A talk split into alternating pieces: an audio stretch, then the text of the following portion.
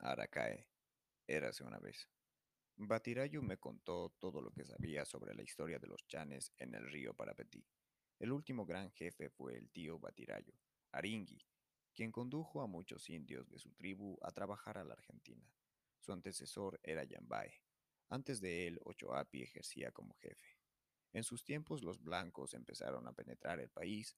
Este jefe estaba descrito como un gran hombre que trataba de introducir los usos y costumbres de los blancos entre su gente. Es famoso por sus extensos viajes y su persecución a los hechiceros. Dicen que estuvo hasta en Buenos Aires. Antes de él era jefe Chocchori. En su tiempo los blancos todavía no habían llegado hasta el Bajo Parapetí. Aquí termina la tradición oral. Los jefes mencionados eran el mismo linaje. Sin embargo, el gobierno no se transmite de padre a hijo. Nordenslit, 2002, 1912. 157, 158. Este párrafo pertenece a la vida de los indios, libro que Nordeskill dedicó a varios grupos indígenas del Chaco boliviano. Es parte de un capítulo titulado Los indios como historiadores. Estas líneas escritas en 1912 muestran una sucesión casi lineal de los grandes jefes o capitanes grandes del río Parapetí, es decir, del Isoso, en el siglo XIX. Subrayan que todos pertenecían a una misma familia. Los datos aquí expuestos no son el resultado de una investigación propia de Nordeskill, sino la transcripción fiel de lo que le contó su principal informante y amigo Batirayu, más abajo, el investigador sueco lamenta la poca memoria histórica de los Chané, del Bajo Parapetí, y más allá del hecho de que los datos fueran proporcionados por una sola persona. Poco o nada agregaron Nordeskill y los investigadores posteriores para profundizar nuestro conocimiento de la historia isoseña en el siglo XIX. El discurso de Batirayu sintetiza hasta hoy los únicos datos que tenemos sobre el tema. Más de 80 años después de este discurso, durante una de mis primeras estadías en el Isoso, se desarrolló una gran asamblea bajo los auspicios de la Cruz Roja Suiza. Revisar las cuentas del hospital local fue el pretexto para reunir a todas las autoridades de la zona. El verdadero motivo de la reunión era, según me explicaron los presentes, intentar resolver un problema de golpe de Estado contra el capitán Grande, promovido por el hijo de un antiguo y difunto capitán local del Bajo Isoso.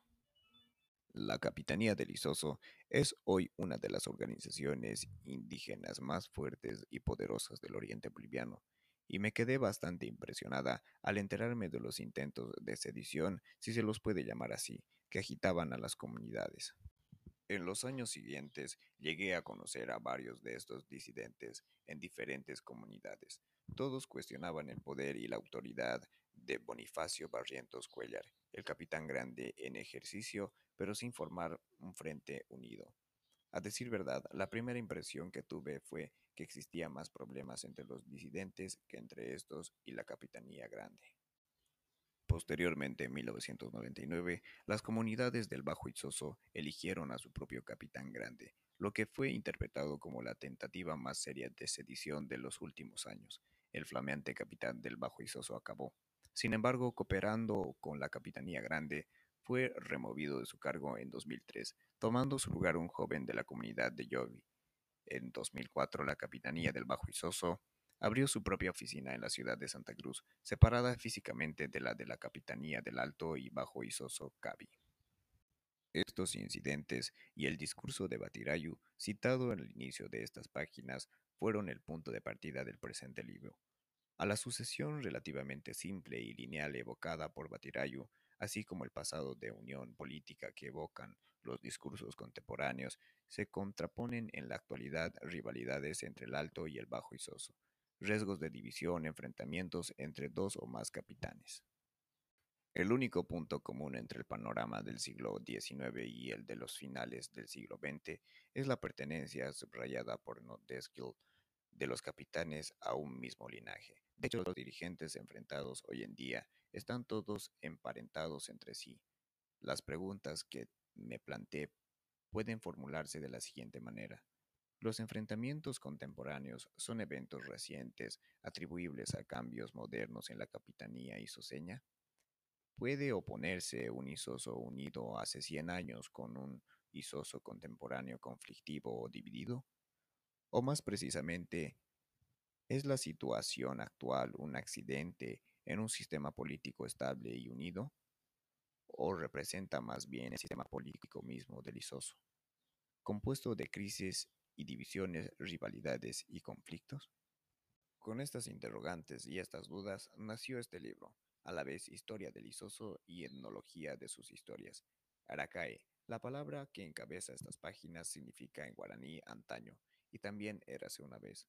Es el tiempo de la historia, y es también el preludio de las historias. Al discurso de un batirayo he querido añadir otros relatos, otras versiones. A los relatos orales he querido agregar también documentos escritos del pasado. Historia del Isoso y de los indios como historiadores. Este libro es también la historia de una idea o de una palabra que define, según los propios isoseños, lo que llaman su teco, es decir, su ser o su modo de ser. Esta palabra es Iyambae, sin dueño. Es hoy el tema central del discurso político de los isoseños, la quinta esencia de su identidad. El refrán y la clave de su pasado histórico es el hilo conductor, por ende, de este libro que empieza.